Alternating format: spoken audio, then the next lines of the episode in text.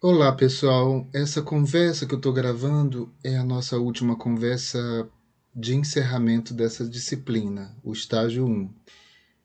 Primeira coisa que eu queria comentar com vocês é que as mudanças constantes nas diretrizes do ensino oficial, desde a nova LDB de 96, passando pelos parâmetros curriculares nacionais do fundamental e do ensino médio, os PCN, até chegar à BNCC e esse projeto do novo ensino médio, a portaria dos itinerários formativos, toda essa parafernália de documentos que nós estudamos, e eu creio que eu fiz uma boa opção ao trabalhar e, e tentar resumir esse material para vocês, tudo isso vai exigir de nós, de vocês, futuros professores da educação básica, uma atenção sobre o que nós ensinamos. Não é somente pensar no que ensinamos, e sim no como ensinamos. O que é que nós ensinamos quando dizemos que damos aulas de literatura? Parece que estamos fadados a pensar a literatura dentro desse processo de ensino da periodização das escolas literárias, de um contexto que é muitas vezes superficial, inclusive mesmo quando queremos libertar a literatura dessa camisa de força, porque eu acho que é isso mesmo que ela é, esse tipo de ensino, acabamos comprometendo o texto literário porque sempre caímos na metodologia de primeiro apresentar o contexto da época, enchemos a lousa de informações para que os alunos decorem, para uma prova especificamente, e só depois é que nós apresentamos o texto. Ou seja, a gente já apresenta um texto com uma prévia de contextualização que às vezes ingessa a compreensão desse texto. A gente categoriza tudo, a gente coloca nas caixinhas, nós estamos acostumados com isso. Eu sempre falei nas minhas aulas que nós somos filhos de uma escola cartesiana, encaixota tudo. Quando inserimos novas formas de ler o texto literário, nós devemos sempre pensar numa alfabetização pela literatura. Isso é o que a gente chama de letramento literário.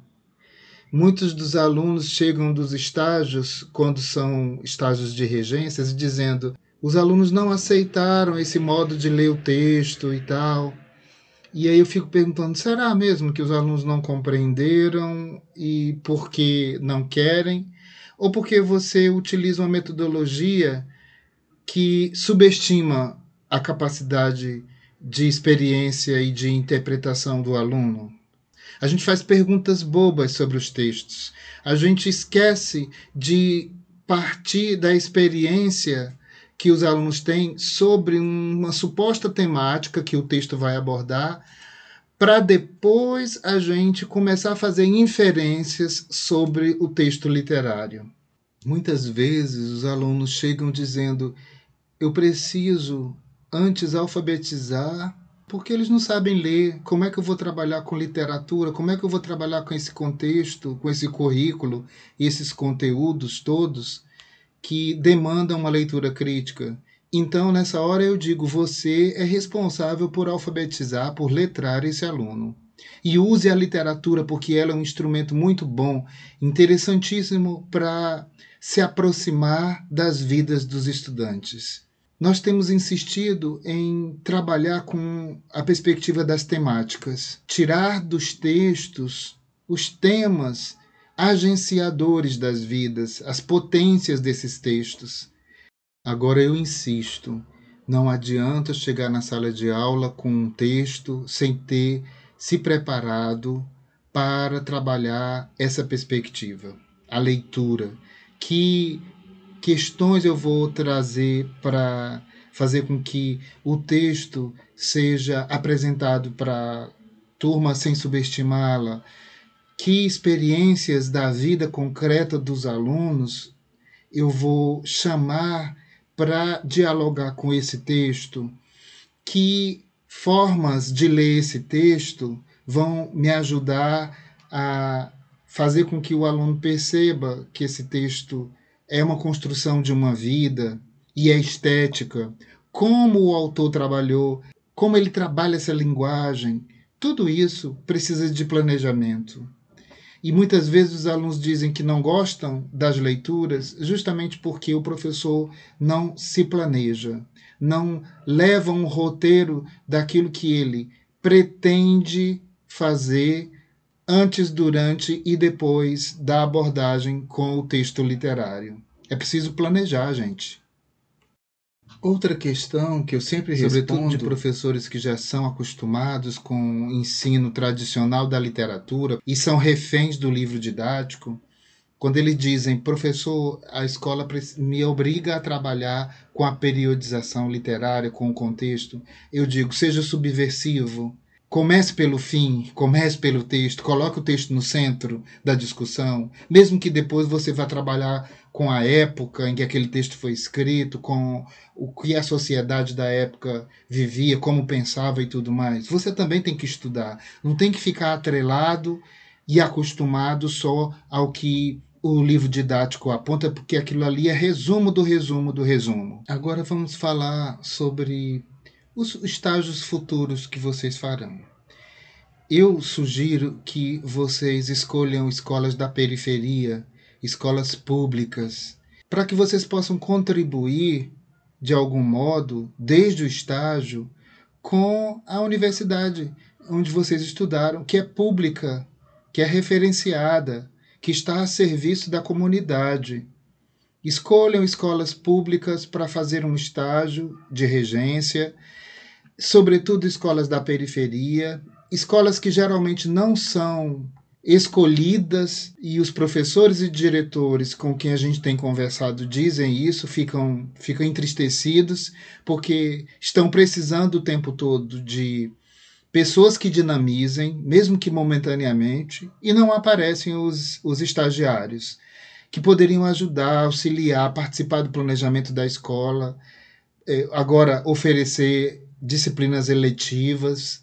Isso eu acho que é perfeitamente possível. Esqueçam as escolas que estão próximas do, do Benfica e que já são, vamos dizer assim, tradicionais na escolha dos nossos estágios. Pensem diferente, pensem fora da caixa a partir disso. Eu tenho certeza que vocês sairão desses estágios regenciais muito mais competentes para assumir no futuro uma sala de aula na educação básica. Além disso, no estágio de regências, você pode também dar aula no Fundamental 2, do sexto ao nono ano. É perfeitamente possível. E não precisa ser também só na modalidade do diurno. Você pode buscar também dar aulas na EJA, educação de jovens e adultos, vocês vão ver que não é só uma modalidade, uma nova modalidade de ensino, mas dar aula de literatura para adultos e para jovens que um dia pararam de estudar e agora estão dispostos a retomar o ensino vai ser muito produtivo, vai ser muito interessante. Vocês vão ganhar muito mais do que vocês darão a eles. Por fim, eu queria só dizer que, por mais que nosso curso de letras tenha um currículo que não valoriza muito as didáticas, as metodologias do ensino de literatura, nós somos ainda muito tradicionais. O que eu tentei fazer nessa disciplina, e sempre venho tentando fazer toda vez que me oferecem essas disciplinas para ministrar, é mostrar para os alunos que é possível ser torto, não seguir o coro dos contentes nesse mecanismo que é da aula, sobretudo de literatura. Tem um poema do Manuel de Barros que um verso diz assim: A expressão reta não sonha. A expressão reta não sonha. Ou seja, a reta não sonha.